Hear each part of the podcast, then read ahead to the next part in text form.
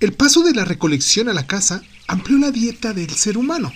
Además, exigió la evolución de sus habilidades sociales para coordinar con eficacia los grupos de cazadores. Con el descubrimiento del fuego, el hombre aprendió a dominar una de las fuerzas de la naturaleza.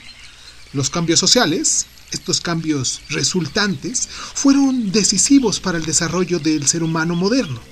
Hoy aquí en Crónica Lonares vamos a hablar del fuego y la caza de los primeros pobladores de esta tierra.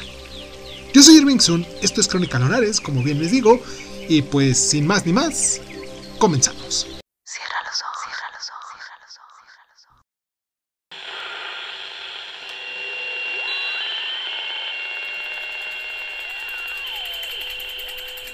Estás escuchando, escuchando Crónica, Crónica, Crónica Lonares, el lugar, el lugar donde, donde, donde, donde entra por tus oídos.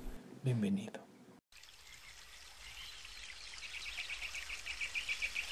Probablemente los primeros homínidos eran vegetarianos.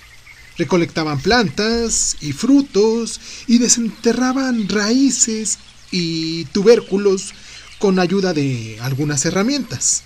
La inclusión de carne en su dieta y el posterior inicio de la caza, ya que los primeros cazadores eran también carroñeros, coincidió con un enorme desarrollo en la inteligencia social.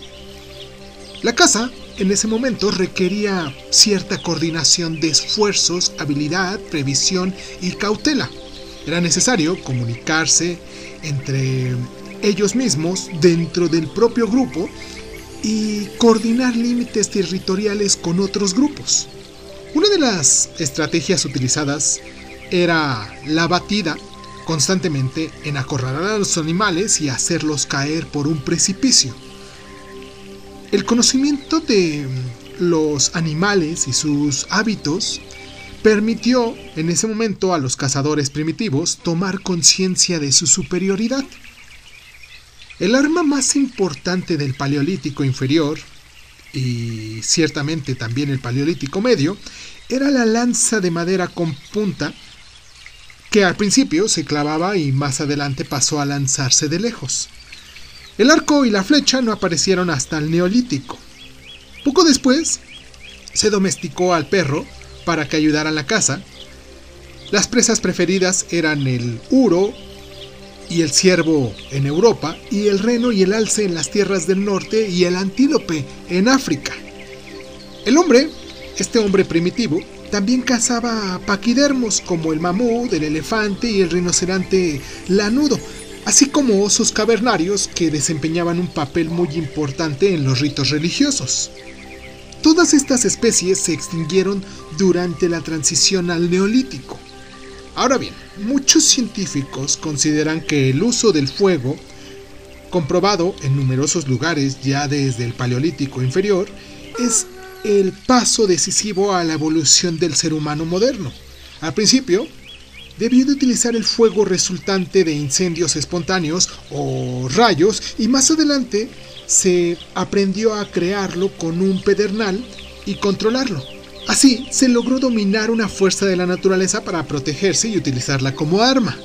También sirvió para asar la comida y con toda probabilidad fue el descubrimiento del fuego lo que hizo posible hacer habitables esas cavernas.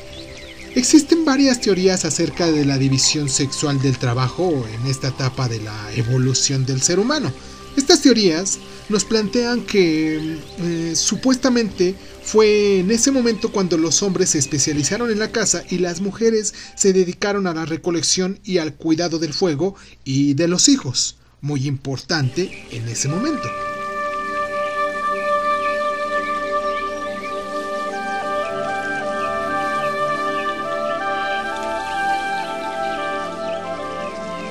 ¿Sabías que el hallazgo de numerosos esqueletos de animales atravesados por lanzas de madera y puntas de lanza nos demuestran el uso de esta arma para cazar? Y que cerca de Hannover, allá en Alemania, Por ejemplo, se hallaron esqueletos de caballos de 400.000 años de antigüedad atravesados por lanzas de 90 centímetros y que las pinturas rupestres a menudo muestran escenas de cazas con lanzas y flechas y que en la caza del uro en Europa y en la del bisonte en América prehistórica se aislaba al animal antes de mm, cazarlo y que en las batidas de caballos salvajes, ciervos y renos se utilizaban redes en las que se atrapaban a las presas? Esto fue Crónica Lunares. Yo soy Irving y me gustaría mucho, mucho, mucho que nos dejaras tus comentarios, que nos hicieras parte de, de tus experiencias, de lo que tú has leído, de lo que tú sabes sobre esto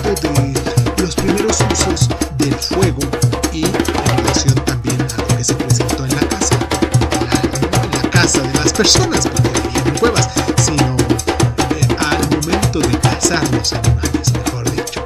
Vale, te mando un abrazo donde sea que nos estés escuchando. Me gustaría mucho saber tus comentarios, que te suscribieras, que nos dieras like, que nos compartieras, que hicieras lo que tú quisieras con este programa. Yo soy Irving Sun, esto es Crónica Lunares y pues nos escuchamos la próxima semana con los lenguajes y los ritos funerarios, ¿vale? Los espero la próxima semana.